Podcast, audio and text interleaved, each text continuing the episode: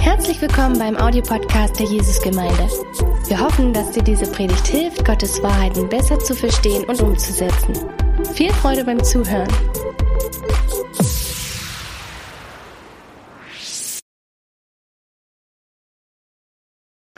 Herzlich willkommen auch ähm, von mir.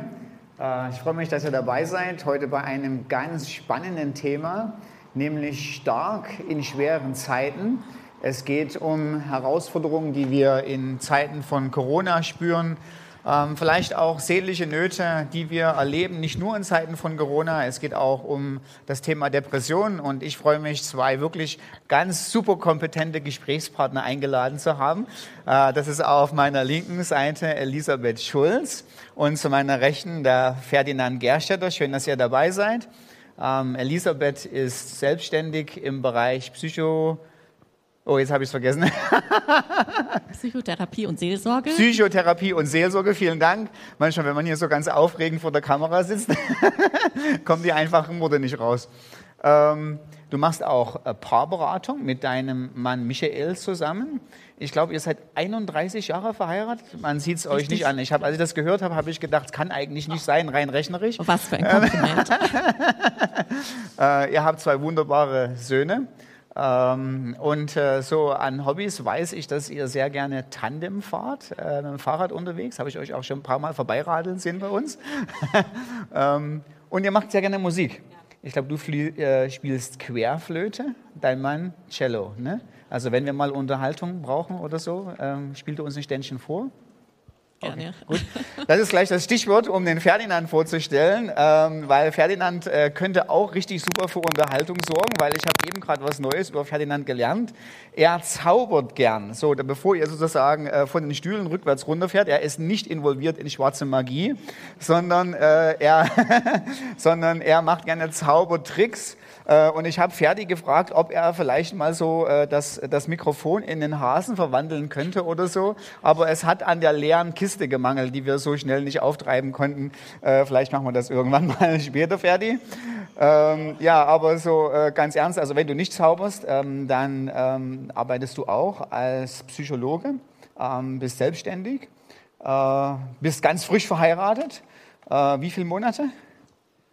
Ähm, sechseinhalb, also fast sechs, sieben. Sechs, sechseinhalb. Ja, ja wenn, man, wenn man so weit ist, da, da, da zählt man jeden Monat, wird ja, da gefeiert. Ja, ne? ja. Also so wenn man, wenn man, wenn man so, so auf die Hochzeit jeden Tag, ne, so, und dann, wenn man zurückguckt, äh, schön. Freue mich, freue mich echt für euch. Ja, ich würde gleich als allererstes ähm, mit der ersten Frage beginnen. Äh, Corona hat ja ganz viel in unserem Leben verändert, hat unseren Lebensrhythmus verändert, äh, hat uns in vielen Sachen eingeschränkt. Äh, ganz viele Leute nehmen das auch ganz lässig hin ähm, und denen geht es nicht unbedingt schlechter ähm, als vorher. Also ich bin auch so eher intro, introvertierter Persönlichkeit. Ich habe das ganz genossen, auch mal meine Ruhe zu haben und dass ein bisschen weniger los ist.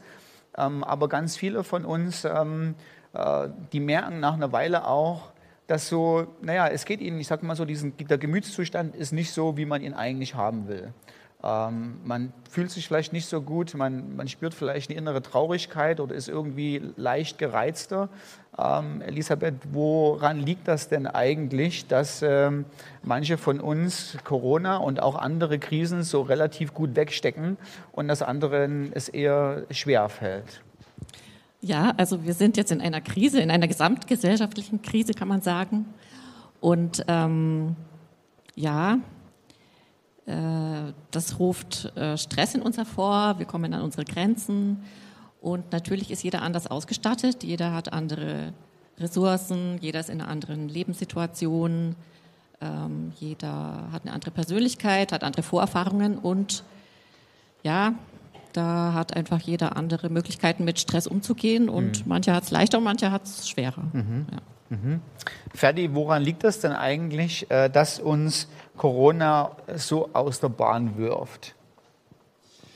Ja, so wie Elisabeth eigentlich schon gut gesagt hat, ne, ich, ähm, ich wollte vielleicht ein bisschen ausholen und sagen, ja, jeder Mensch ähm, baut irgendwie so sein Leben auf, ähm, dass er mit seinen ähm, beschränkten ähm, Ressourcen, Fähigkeiten, Eigenschaften so und auch mit seinen Un Unzulänglichkeiten, vielleicht wir Christen nennen es gerne Verletzungen, ähm, gut durchs Leben kommt mhm. und nirgends aneckt. So, ja. äh, das ist auch total gesund. Das ist die Komfortzone, nennen wir das auch. Und das bedeutet wenig Stress, gute Gefühle. So ja. ist es, äh, so genau agieren wir gesunderweise. Und wenn jetzt aber sowas von außen kommt, ne, Corona, ähm, und ähm, genau wir unsere ähm, Ziele, ähm, Bedürfnisse, Wünsche, die wir bisher immer gut ähm, erfüllen konnten, jetzt plötzlich nicht mehr erfüllen konnte, weil da irgendwie was reindrückt, ähm, dann äh, bedeutet es erstmal unangenehme Gefühle. Und das ist auch gut so, weil diese unangenehmen Gefühle uns ja irgendwie zeigen, hey, ähm, da äh, passt was nicht, ich bin nicht im Gleichgewicht. Ja. Äh, Bedürfnisse von mir sind nicht erfüllt. Es ist aber wichtig für uns, dass unsere Bedürfnisse erfüllt sind. Bedürfnisse nach Kontrolle oder nach äh, Autonomie oder nach äh, ähm, Freude oder ja, Selbstwert, ähm, Selbstkontrolle, so Selbst Selbstwirksamkeitserwartung, naja, alles irgendwie Fachbegriffe. Aber was ich sagen will, genau, ähm, genau, und jetzt ist es wichtig, dass wir, dass wir es schaffen, ähm, das muss jeder Einzelne für sich hinkriegen, dass wir es schaffen, wieder neu unsere Bedürfnisse zu befriedigen. Und ja. wir müssen uns also an diese Sachen anpassen. Ja. Es kann jetzt, die, ja, es kann sein, dass Corona uns so eine neue, neu wir uns anpassen müssen aufgrund von Corona, aber es kann auch sein, zum Beispiel aufgrund von Krankheit, so was ganz häufig ist, ne? Alter, äh, verheiratet sein, äh, als neue Lebenssituation, muss ich mich auch anpassen, ja? aber es macht vielleicht mehr Spaß. So, ähm, und ähm, ja, aber es, es bedeutet, ne, ich, ich, ich, wir sind in so ganzen Leben in so einem Anpassungsprozess. Und jetzt ist das Problem, gelingt dies nicht, bei Corona ist es ein bisschen schwieriger, auch weil dieser Lockdown uns echt krass einschränkt. Ja. Und gelingt es nicht, dass ich meine Bedürfnisse jetzt neu wieder befriedige, weil ich vielleicht auch noch beschränkte Ressourcen habe, Lockdown, ich bin vielleicht selber auch noch, habe ich Verletzungen, habe Unzulänglichkeiten, äh, bin vielleicht sogar noch schüchtern, äh, habe so soziale Ängste und sowas, dann kriege ich es nicht hin, meine Bedürfnisse zu befriedigen und dann bleibe ich in diesen unangenehmen Gefühlen verhaften, hängen ähm, und ähm, kommen da nicht mehr raus. Ja. Und deshalb, genau, und das kann uns dann so aus der Bahn werfen. Und das Problem dann ist auch oft, dass wenn wir dann hängen bleiben in diesen unangenehmen Gefühlen, dass sich dann oft so ein Teufelskreis auch entwickelt. Ne? Ich werde noch antriebsloser, ähm, mache noch weniger, ähm, traue mich noch weniger, irgendwas zu unternehmen und bleibe dann am Schluss den ganzen Tag auf dem Sofa. Aber das wäre dann so der Worst Case. Ja, okay.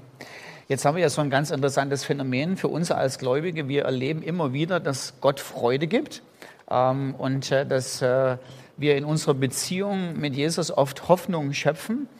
Und ähm, wenn dann Krisen in unser Leben kommen und die Freude ausbleibt, ähm, ich sage mal so, tendieren wir natürlich auch manchmal dazu, fälschlicherweise Sachen zu vergeistlichen.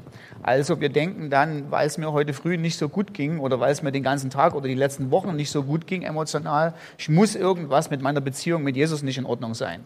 Ähm, ich denke, das können wir gleich mal ohne groß, drüber, ohne groß drüber zu diskutieren ausräumen. Das ist nicht so. Ja? Wir sind ein ganzheitlicher Mensch ähm, und äh, unsere Beziehung mit Gott kann wunderbar in Ordnung sein. Also wenn einfach das Licht in unserem Körper fehlt, ja, äh, wenn die Vitamin D-Produktion nicht angekurbelt wird, äh, dann sind wir schlecht drauf, völlig egal, ob wir geistig hingegeben sind oder nicht.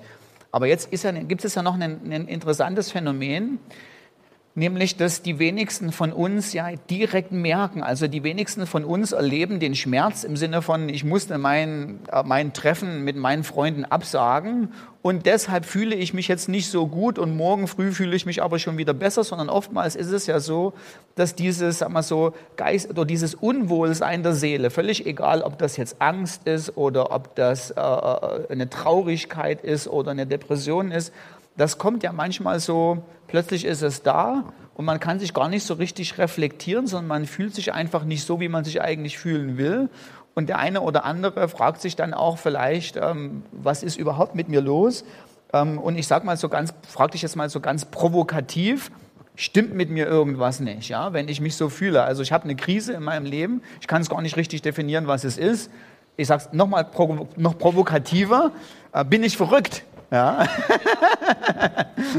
Nein. Okay. Also wie der Ferdi so schon so schön gesagt hat, Krisen gehören einfach zum Leben dazu hm.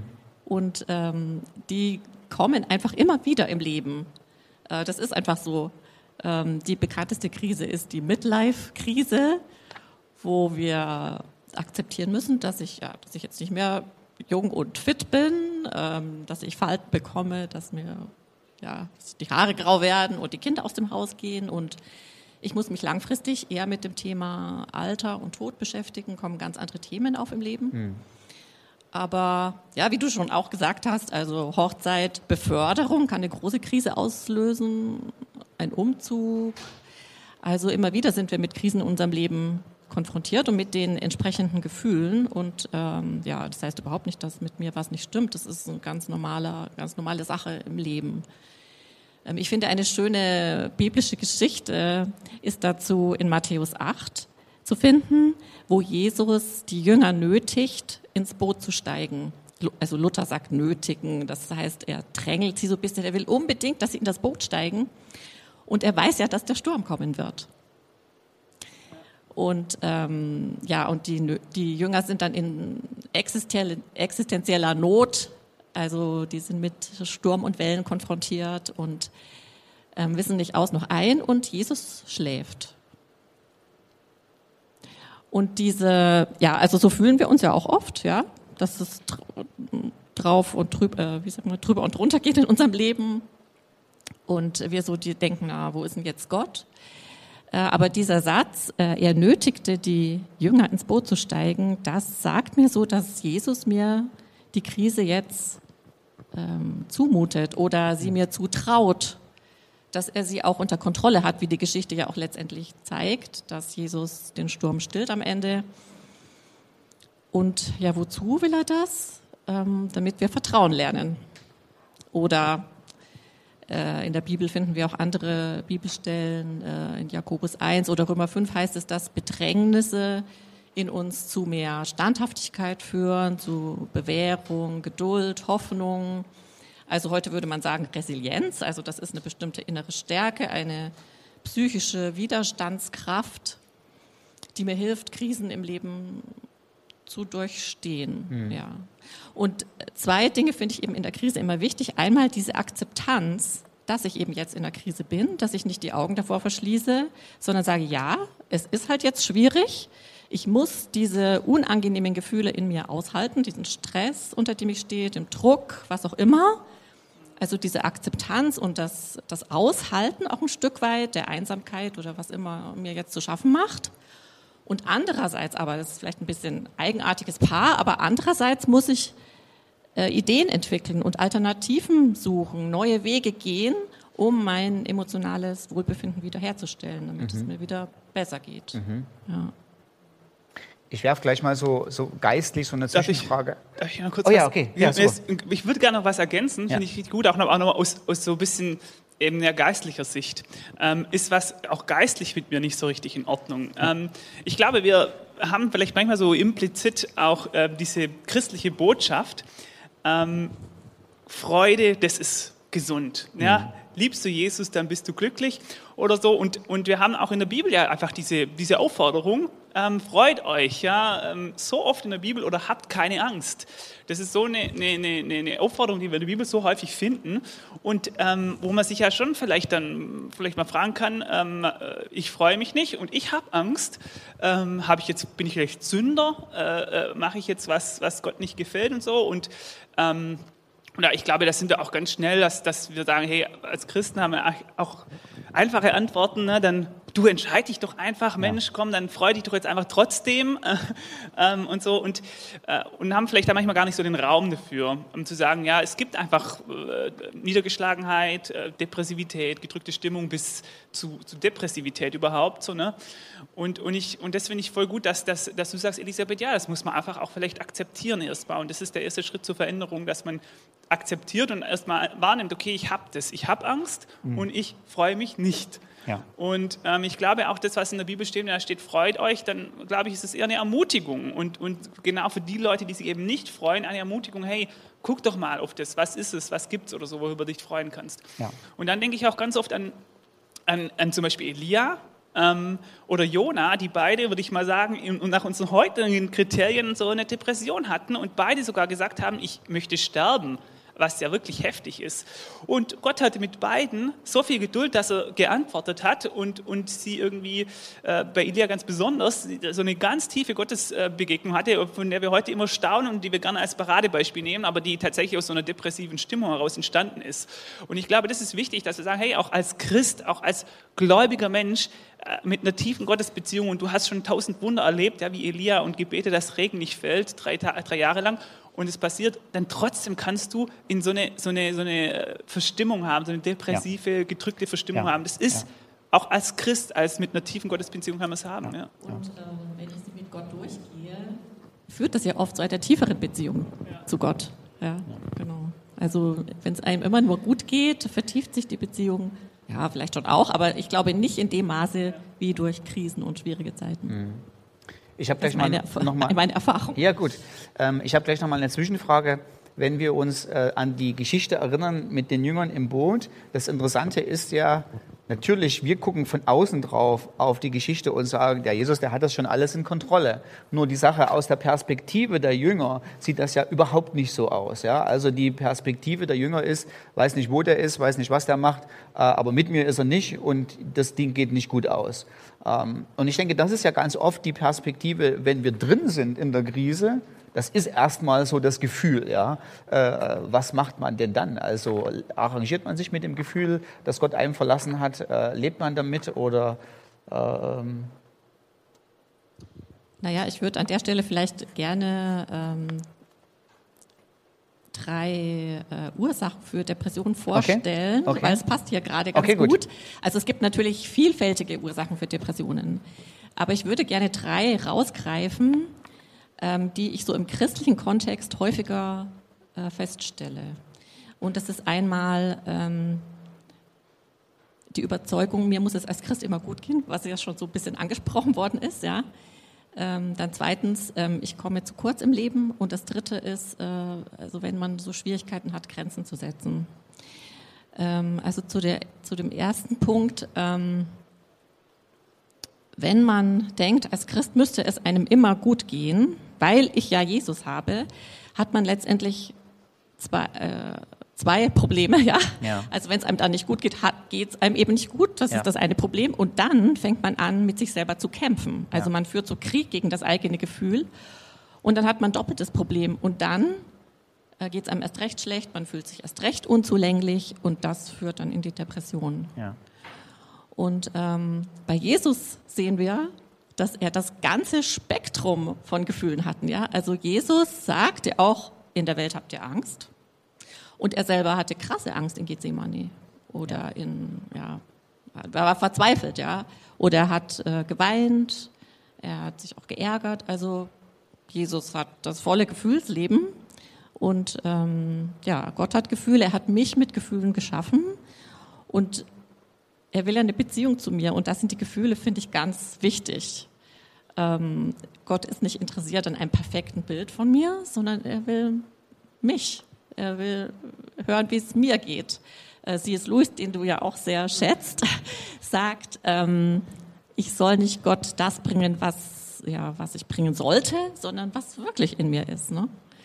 Und das geht mir auch selber im Gebetsleben manchmal so, so wenn ich alle schönen Gebete gebetet habe, so ja, danke und Fürbitte, die vielleicht auch Dirk Müller beten könnte, ähm, fragt Gott mich manchmal, naja, und wie geht's denn jetzt dir? Und mhm. da ist man ja dann beim entscheidenden Punkt irgendwie. Mhm. Und ähm, ja, vielleicht als Tipp könnte man sich mal die Psalmen vornehmen, also ein bisschen stöbern und mal einen Psalm raussuchen, der vielleicht die eigene Gefühlslage so widerspiegelt. Und du hast es ja auch so schön äh, in dem Kurs über Kontemplation und, Psalm, und die Psalmen äh, beschrieben, dass man eben einen Vers mal nimmt, ich fühle mich so einsam oder ich bin jetzt so ärgerlich und dann sein eigenes so einfüllt. Mhm. Ne? Ähm, das finde ich eine schöne Übung. Okay. Ja. okay. So, das war Nummer eins. Also du hast drei Ursachen benannt. Genau. Also Ursache Nummer eins ist so ein Perfektionismus, dass man mm. denkt, man muss immer gut drauf sein, genau. auch aus dem geistigen Anspruch, den man manchmal fälschlich auf sich selbst ja, projiziert. Genau, ähm, und zwei gab es, glaube ich, noch. Genau. Zwei. Das zweite ist, ich komme zu kurz im Leben. Also wenn man so mit so einer Brille des Mangels auf das Leben schaut und mhm. mehr auf das konzentriert ist, was, was man nicht hat. Ähm, Und das wird auch oft auf Gott projiziert und äh, man denkt, ja, Gott kümmert sich nicht ausreichend um mich, mir fehlt das und das und das. Und das hat, also ich will jetzt diese Überzeugung gar nicht verurteilen, ja, es hat immer eine Ursache, wieso ich diese Überzeugung habe. Also eine Person, der so geht, die hat bestimmt irgendwann ihr Mangel in ihrem Leben wirklich Mangel mhm. erlitten und das sind wirklich Bedürfnisse nicht befriedigt worden. Aber jetzt bin ich halt erwachsen und ich muss Verantwortung für mein Leben übernehmen. Da geht es um Selbstfürsorge, da geht es darum zu spüren, ja, was brauche ich wirklich, sich selber um sich zu kümmern, aber auch eine Bitte an andere zu richten, einen Wunsch an andere zu richten. Ähm, genau. Also Jesus hat auch den Jüngern nicht das abgenommen, was die selber machen können, konnten. Mhm. Ja? Mhm. Ähm, Jesus hat nicht den Stein vom Grab gewälzt, der hat nicht das Brot verteilt, der hat das gemacht, was nur er machen konnte und den Rest ja. mussten die Jünger machen. Und ja. so sind wir auch aufgefordert, die Verantwortung für unser Leben ja. zu übernehmen. Genau. Das finde ich übrigens ein ganz, ganz sehr wichtiger Tipp, ähm, weil ich sehe manchmal so natürlich auch aus der seelsorgerlichen Perspektive, Leute sind in Nöten, ihnen geht es nicht gut und sie sagen dann und sagen, bete mal für mich. Ne? Und in der Erwartung, das, Bet, das Gebet wird alles richten. Ja. Also ich würde ja nie sagen, dass man nie beten sollte ne? und dass man immer Gott zur Hilfe erbitten sollte. Aber das, was du gesagt hast, die Idee dahinter, es gibt manchmal eben auch praktische Schritte, die, äh, die Gott uns nicht abnehmen wird. Ne? Äh, die, ähm, auf die sind wir dann gleich noch gespannt. Die kommt man sicher gleich noch drauf. Ja, genau. Äh, aber ich glaube, noch eins. Eins gab es noch. Genau, noch eine dritte Struktur oder ein Persönlichkeitsmerkmal. Und zwar, ja. wenn man schlecht Nein sagen kann und schlecht Grenzen setzen kann. Okay. Und manchmal so ein unterdrückter Ärger dann in einem bleibt. Ähm, und da haben wir als Christen oft so ein Ideal, man müsste immer nett und freundlich und hilfsbereit sein. Und Liebe auch so ein bisschen falsch verstanden wird. Ne? Es gibt einfach Situationen, wo man sich ärgert, wo man eine Grenze setzen muss, wo ich an der Stelle vielleicht überfordert bin. Ähm, und wenn ich das nicht mache, dann bin ich mir selber nicht treu. Ja. Dann verbiege ich mich irgendwie, dann ähm, ja, übernehme ich mich, ja, wie auch immer. Und ähm, ja, dann, das ist eben auch so ein Stolperstein, wo man in die Depression rutschen kann, weil man sich ja selber klein macht. Ja. Ähm, ja, und das sehen wir auch bei Jesus. Also Jesus ist überhaupt gar nicht immer nett und hilfsbereit. Also der stößt Leute vor den Kopf, der kann sich super gut abgrenzen, der konfrontiert die Leute. Ähm, ich finde es auch find eine interessante Geschichte, die vom reichen Jüngling, wo es heißt, Jesus gewann ihn lieb. Ja, der schaut ihn an und gewinnt ihn lieb. Und im nächsten Moment konfrontiert er ihn ganz krass. Ja. ja. Genau. Ja, also das ist nicht so leicht, das zu lernen, muss ich sagen. Ja. Ja. Ich bin auch in einem Helferberuf, sag auch gerne ja und hatte vor drei Jahren auch mal so eine Burnout-Sache, ja, und dann ja drauf auch nochmal, weil das, ja, das dauert, dass man das lernt. Ne? Ja. Und ähm, da geht es darum, wirklich zu fühlen, wo ist meine Grenze, wie viel kann ich leisten, wie viel nicht, ähm, Konflikte einzugehen. Ja. Ja, und Aber das ist ja wieder das, was du auch gesagt hast. Die Krise ist die Chance. Also wenn ich dann eben im Burnout bin, ja, dann muss ich was ändern. Ja, dann muss ich an diesen eingefleischten Gewohnheiten, die muss ich reflektieren, muss schauen. Also ja, sind die mir hilfreich oder schaden die mir letztendlich? Ja. Und genau, äh, ich finde es total super, wie du das, wie du das gerade gesagt hast, so drei Beispiele. Ich glaube, es gibt auf jeden Fall noch, noch mehr Faktoren, ne? Ähm, ganz, ganz viel.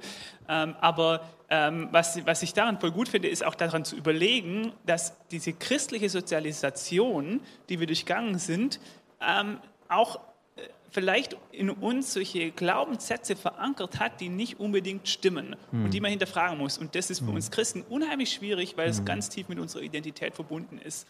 Ähm, dieses zum Beispiel, du darfst nicht Nein sagen, ähm, genau, du, man ist freundlich, man sagt Ja, man äh, Grenzen setzen, ähm, da stößt man den anderen vor den Kopf und vielleicht hat man dann auch mal noch ein, ein Leiter gehabt, äh, der dann über die Grenze trotzdem drüber gegangen ist mit dem Argument, ne, äh, Gott äh, will es aber so oder so. Und, und das finde ich total gut, ähm, auch als vielleicht Denkanstoß für, für den einen oder anderen, der zuhört, zu sagen, ja, wie ist es bei mir?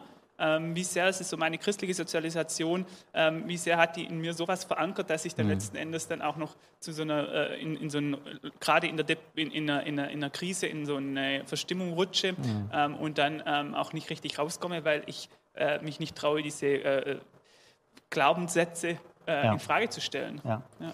Das heißt, das Abgrenzen, das war Elisabeths Punkt Nummer drei, ähm, ganz wichtig. Aber das Interessante ist auch Abgrenzen in Anführungsstrichen mit einem guten Gefühl. Ja? Also ich kann ja auch sagen, nee, das mache ich jetzt mal nicht, aber ich ärgere mich trotzdem eigentlich, dass ich es nicht schaffe, sondern die Idee dahinter mit einem guten, mit einem guten Gewissen zu sagen, das sind einfach meine Grenzen, mehr kann ich eben auch nicht, mehr schaffe ich einfach auch nicht und das ist auch gut so. Ne? Ähm, natürlich sehen, also wir, wir wollen natürlich gern immer über uns hinauswachsen, ja, ähm, aber das geht halt auch nicht immer dauerhaft. Ne? Also irgendwann mal kommt man eben an seine Begrenzungen und darf auch fröhlich mit seinen Begrenzungen leben. Ja, Amen, hört sich an den Buchtitel. Ja. fröhlich mit Begrenzungen leben. ähm, was, was, mir noch so wichtig war, es ist ja immer so, so als Moderator soll ich die Fragen stellen, ja, ohne das so rauszukitzeln. Aber mir brennt selber was auf der Seele, ähm, weil es mir selber so gegangen ist und weil ich das für mich eine sehr hilfreiche Erfahrung gewesen ist, für mich fiel der Übergang von meinem Studienalltag in den Berufsalltag extrem schwer ähm, weil auch ich hatte keinen Mentor, ich hatte niemanden, der mich begleitet hat. Ich bin wie so ins kalte Wasser reingeschmissen worden. Und im Studium hat man sich auch viele Idealvorstellungen aufgebaut. Und ähm, ich hatte also, ich war ein super glücklicher Student, habe Theologie studiert, das hat was mit meinem Herzen gemacht. Ich hatte die Botschaft überhaupt, nämlich, dass Christus unwahrscheinlich glücklich macht. Ja. Und, äh, und die ist ja auch richtig, die ist ja auch wahr. Und die wollte ich mit voller Begeisterung in die Gemeinde bringen. Und das hat aber nicht ganz so geklappt, wie ich mir das gedacht habe. Und es gab mehrere Schwierigkeiten, mehrere Baustellen in meinem Leben, die mich selber dazu gebracht haben, die Freude, die ich an Christus habe, nicht mehr auf die Art und Weise zu empfinden in dem Augenblick, wie ich dachte, sie eigentlich normal ist.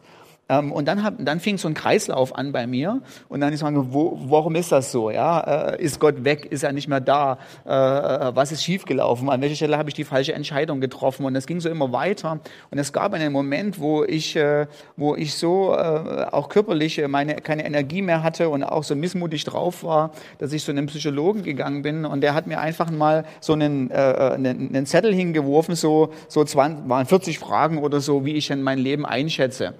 Ähm, und da stand unter anderem drauf die Frage, ähm, denkst du, hat Gott dich verlassen, weil du so jetzt fühlst, wie du fühlst? Ja? Und, und ich wollte gerade das Häkchen setzen und das Häkchen war, soll ich vom Verstand aus oder vom Gefühl aus antworten? Ja? Und vom Gefühl aus hätte ich gesagt, ja. ja? Und dann erst das Überlegen habe ich gemeint, nein, eigentlich nicht. Ja? Also mein Verstand, also was ich weiß von der Theologie her, da hat damit nichts zu tun. Und das war, das allein war für mich so ein Befreiungsschlag. Ja? Ähm, das hat mir schon so weitergeholfen zu wissen, ich bin zwar in der Krise, aber die Krise bedeutet noch lange nicht, dass Gott mich verlassen hat, sondern er ist mit mir in der Krise. Ja. Ja. Also C.S. Lewis äh, spricht da auch von dieser Wellenbewegung im, im Elisabeth, du wirst mir immer sympathischer, ja, aber mach, mach weiter. von dieser Wellenbewegung im Leben des Christen, dass wir eben manchmal oben sind auf der Welle und Jesus ist super erfahrbar und ich habe Gebetserhörungen, mir geht's gut. Und dann kommt aber immer wieder das Tief der Welle, wo ich Gott eben nicht erfahre, wo ich das Gefühl habe, er ist nicht mehr da. Und das ist aber wichtig für das Vertrauen, ja, dass ich muss Vertrauen lernen, dass Jesus trotzdem da ist. Wenn ich immer nur, wenn, wenn ich immer nur erlebe, dass Gott da ist, ja, dann vertraue ich ja. Also ist ja. Vertrauen gar nicht notwendig. Ja. Ne? Ja. ja. Okay, ich würde mal ein bisschen übergehen jetzt ähm, von ich fühle mich nicht gut zu ich merke, da ist ein bisschen was Ernsthafteres. Ich merke vielleicht sogar schon eine depressive äh, Verstimmung oder ich habe vielleicht sogar schon eine Depression. Ähm, jetzt ist es sicher nicht so, dass man, äh, wenn ich tatsächlich über einen längeren Zeitraum depressive Gefühle spüre ähm, und in deine Praxis kommen würde, du würdest mir sicher nicht einfach nur eine Pille geben und sagen, schluck das dreimal am Tag, nächste Woche ist wieder gut. Oder hier befolge die drei Ratschläge, grenz dich ab, äh, sei nicht perfektionistisch. Und das zweite habe ich schon wieder vergessen. Ja, also man würde natürlich individuell gucken, was liegt genau. der Sache jetzt zugrunde. Genau, ne? genau, genau. Aber es gibt schon so ein paar Ratschläge, die man so bei einer depressiven Verstimmung immer gibt. Die wollte ich aus dir rauskitzeln. Genau. Und ähm, das ist erstens Bewegung. Also Bewegung okay. ist unglaublich wichtig. Ja, spazieren gehen, Radfahren, was auch immer man machen möchte. Jetzt besonders an, wenn die Sonne so schön scheint, nicht wie heute, aber Äh, draußen zur Mittagszeit möglichst. Äh, Bewegung und das zweite sind positive Aktivitäten. Also die zwei Sachen sind ähm, total gut belegt, dass die in der Depression helfen. Man kann da im Internet schauen, da gibt es die Liste angenehmer Tätigkeiten, kann man googeln, gibt es in verschiedenen Auswertungen, sind seitenweise Vorschläge, was man an schönen Dingen in seinem Alltag einbauen. Das müssen wir nochmal sagen, damit die Leute das googeln können. Die Liste angenehmer Tätigkeiten. Liste angenehmer Tätigkeiten. Das Genau. muss ich selber mal nachgucken. Das ist eine gute Sache. Genau, also da sind ganz viele Vorschläge und da sollte man vielleicht zwei, drei in seinem Tag einbauen. Ähm, das Problem beim Depressiven ist natürlich, dass er erstmal durchhängt und da kommen die Impulse jetzt nicht so automatisch. Ja? Man hängt da durch und hat gar keine Lust, sich aufzuraffen. Und äh, deswegen muss man das so ein bisschen gezielt planen dann, ne? dass man Okay. sich wirklich Sachen raussucht. Muss jetzt nicht aus der Liste sein, dass man Sachen äh, sich vornimmt, ja, morgen mache ich das und das. Genau, also Bewegung, positive Tätigkeiten, dann natürlich Kontakt, ganz wichtig. Also in der Depression hat man die Neigung, sich zurückzuziehen. Und da sollte man unbedingt seine Kontakte weiter pflegen. Und ich sage vielleicht noch mal was zum Grübeln. Ist ja auch so was ja. ganz Typisches. Grübeln ist ganz wichtig, Genau. ja. Also Grübeln sollte man unbedingt stoppen, unterbrechen. Das kommt natürlich immer wieder, dann soll man es wieder unterbrechen. Und sich auf die Sache konzentrieren, die man gerade macht. Also auf die Kniebeuge, die man gerade macht oder auf die Möhre, die man gerade schnippelt oder was auch immer man eben gerade macht. Also immer wieder so ins Hier und Jetzt zurückkehren und versuchen, aus den Gedanken immer wieder rauszukommen. Zwischenfrage an Ferdi. Ferdi, grübeln. Also Elisabeth hat einfach gesagt, man, man, man, man hört einfach auf zu grübeln. Ja? So. aber sie, Nein, aber hab sie hat schon, aber sie, aber sie hat schon so ein bisschen, äh, sie hat schon ein bisschen relativiert. Ja, ja. Aber mal wirklich ganz ernst. Ich meine, ich kenne das auch. Ja, also du, du, du, du Ja, das, das, das, dreht sich im Kreis. Also das ist ja wie ein Karussell äh, auf dem Ja. Jahrmarkt. Ja. Ja. Äh, aber wie hört man dann auf zu grübeln? Ja, Grübeln, was Schlimmes, ja, was Schlimmes. Vor allem oft geht das Grübeln geht ja nicht darüber, was man jetzt alles, wie schön alles war und was man alles gut geschafft hat, sondern meistens bei Depressionen äh, oder das Grübeln über die Vergangenheit, was hat man eigentlich alles falsch gemacht, was lief nicht gut. Ähm, und da kannst du dir ja schon vorstellen, was es mit der Stimmung macht. Wenn man dann weiter grübeln, was dann noch weitermacht, ja, ähm, dann ist man richtig happy danach.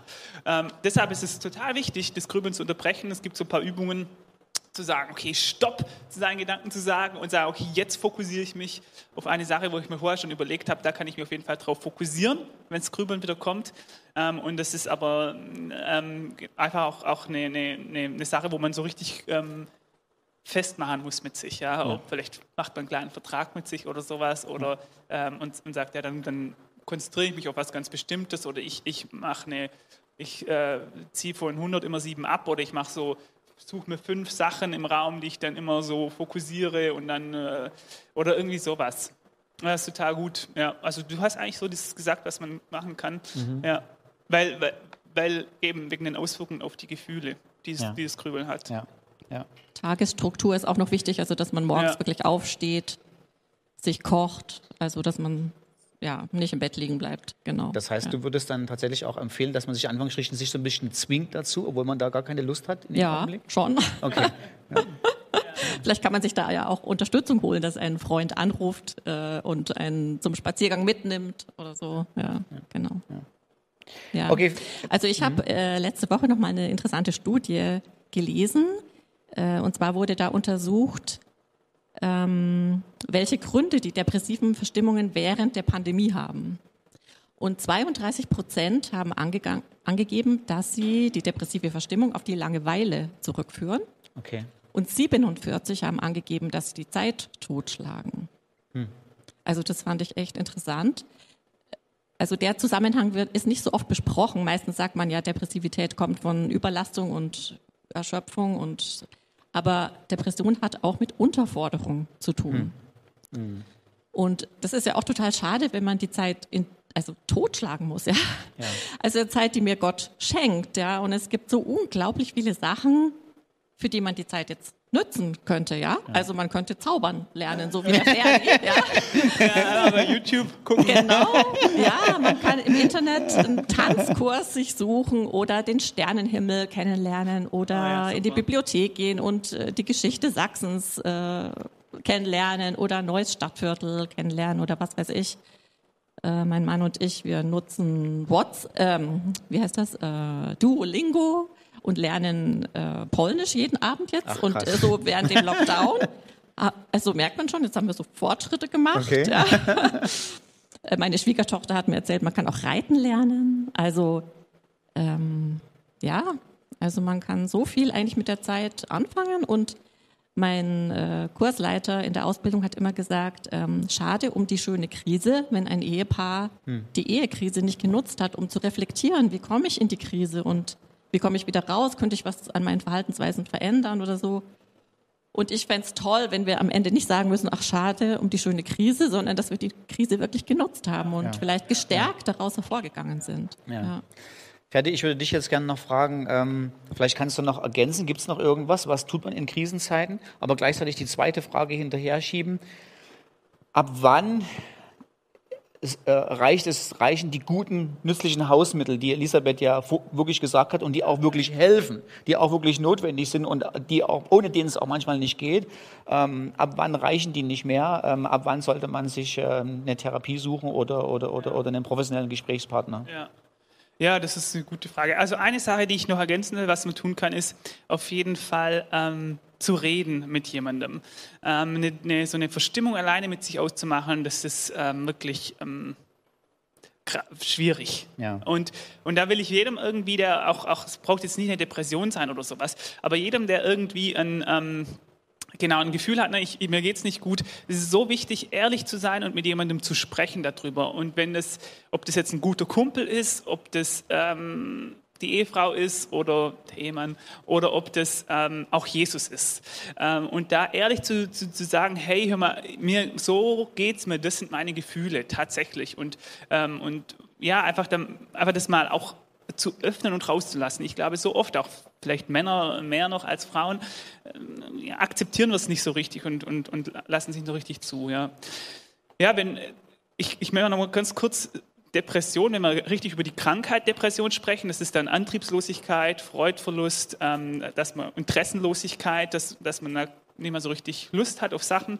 Ähm, dann auch Schlafstörungen, Appetitlosigkeit, ähm, Verlust an sexueller ähm, Spaß, sexuellem Verlangen, ähm, Schlaflosigkeit, Konzentrationsschwierigkeit, ähm, solche Sachen, das sind, sind dann, das, wenn es alles zusammenkommt, sprechen wir von einer Depression, von leicht bis schwer.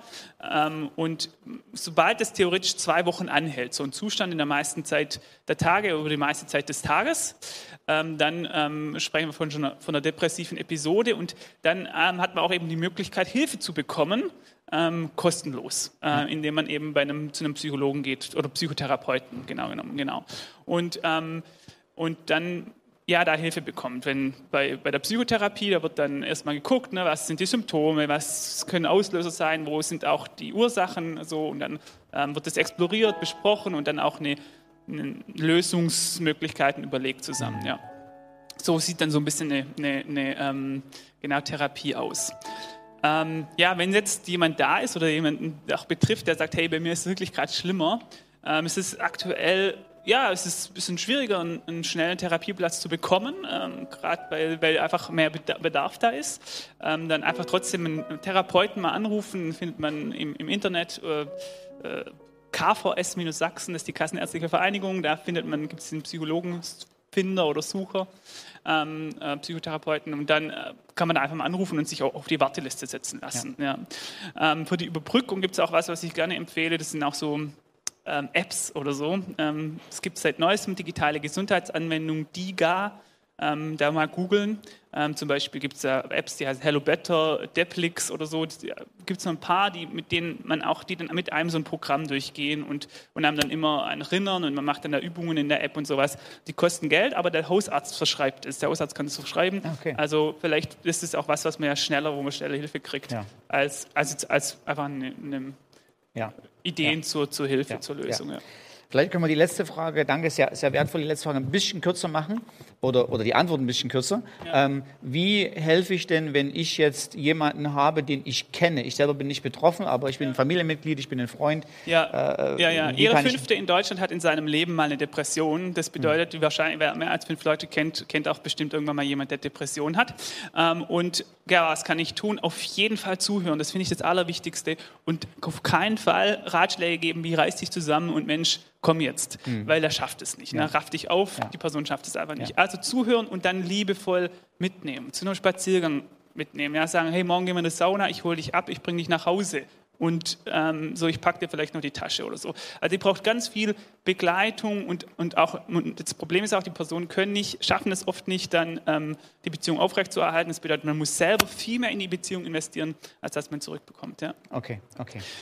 Ich möchte gerne noch eine Sache am Schluss ja. sagen, die mir total wichtig ist noch ähm, an, an, alle irgendwie, die, die merken, hey, mich zieht's runter. Ich glaube oft, wenn wir, wenn wir das Gefühl haben, ja, vielleicht mein Leben ist nicht mehr so richtig, da läuft's nicht mehr. Ich fühle mich wertlos, ich fühle mich leer, äh, ich ja, fühle mich bedeutungslos, es, es, ich kriege das nicht mehr hin und vielleicht ist auch so eine Stimme in einem, die sagt, hey, es, es lohnt sich nicht mehr weiterzugehen, es lohnt sich nicht mehr zu kämpfen, es gibt nichts, ja, das, das, geht nicht mehr weiter, dann ist mir total wichtig, an die Person auch nochmal ganz direkt zu sagen, hey, gib nicht auf, gib mhm. auf keinen Fall auf, denn ähm, es gibt einen Gott, ähm, der hat dich erschaffen, der liebt dich, ja, der ist begeistert von dir, der hat eine Idee für dein Leben und dein Leben ist deshalb so kostbar, dass es sich lohnt, für dieses Leben zu kämpfen. Also kämpfe für dein Leben, bleib dran ähm, und es gibt eine Zukunft, ja, die gestaltet werden kann und die offen ist und die noch nicht geschrieben ist und die du aber ja. wirklich schreiben kannst und die zu einer richtig guten und schönen Zukunft wird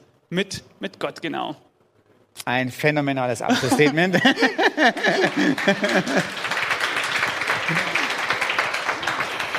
Ferdi, das hast du so gut gesagt. Nimm das einfach noch mit rüber, bete noch mit für uns äh, so als Abschluss. Nimm diesen Gedanken auf. Ja. ja. Halleluja. Ja. Oh Mann, Jesus, ja, wir, ähm, wir danken dir, dass du auf uns blickst voller Gnade und voller Liebe und dass egal wie es uns geht in unseren Emotionen und in unserem Herzen, ob wir Freude haben oder Trauer, Wut oder äh, Zorn, ja, oder, oder Scham oder Schuld, egal, Jesus, dass du da bist und dass du die Gefühle von uns ernst nimmst, dass du die wahrnimmst und dass wir die zu dir bringen dürfen. Danke auch für die Psalmen, für die Bibelstellen, wo wir sehen, hey, anderen Leuten ging es genau schon so. Und danke, Jesus, dass du immer eben mit diesem liebevollen Blick guckst und dass dir nicht egal ist, was da in uns los ist und was da in uns vorgeht, sondern du kommst wie bei Elia, uns ernst nimmst uns nimmst, an der Hand nimmst und uns zu dir führst. Jesus, und ich bete für die Leute, ähm, die jetzt zuhören und hier in der Gemeinde, ähm, die einfach merken, hey, bei mir liegt so eine Last auf der Seele durch dieses Corona, durch den Lockdown. Ich, ich spüre die Last, die da ist. Und Jesus, ich bete, dass du diesen Menschen begegnest, auf, ja, auf Augenhöhe und kommst an ihr Herz und, und mitnimmst und dieses Herz um, um, umhüllst mit deiner Liebe, mit, mit deiner Sanftmut, Jesus. Und die Leute spüren diese diesen sanftmütigen Berührung des Himmels, wie bei Elia, dieser Wind, dieser sanfte Windhauch. Ähm, ja, und sie spüren, hey, Gott ist da und, und, und, Gott hält mich, Gott hält mich fest. Jesus, ich bete, dass diese Berührung bei ganz vielen jetzt stattfindet heute, die kommende Woche. Danke, Jesus, dass du dich nicht lange bitten lässt, sondern dass du es liebst zu kommen und dass du es liebst, ja, großzügig Menschen zu berühren. Danke für deine Gegenwart, Jesus. Ah, genau, Amen. Hm. Amen. Amen.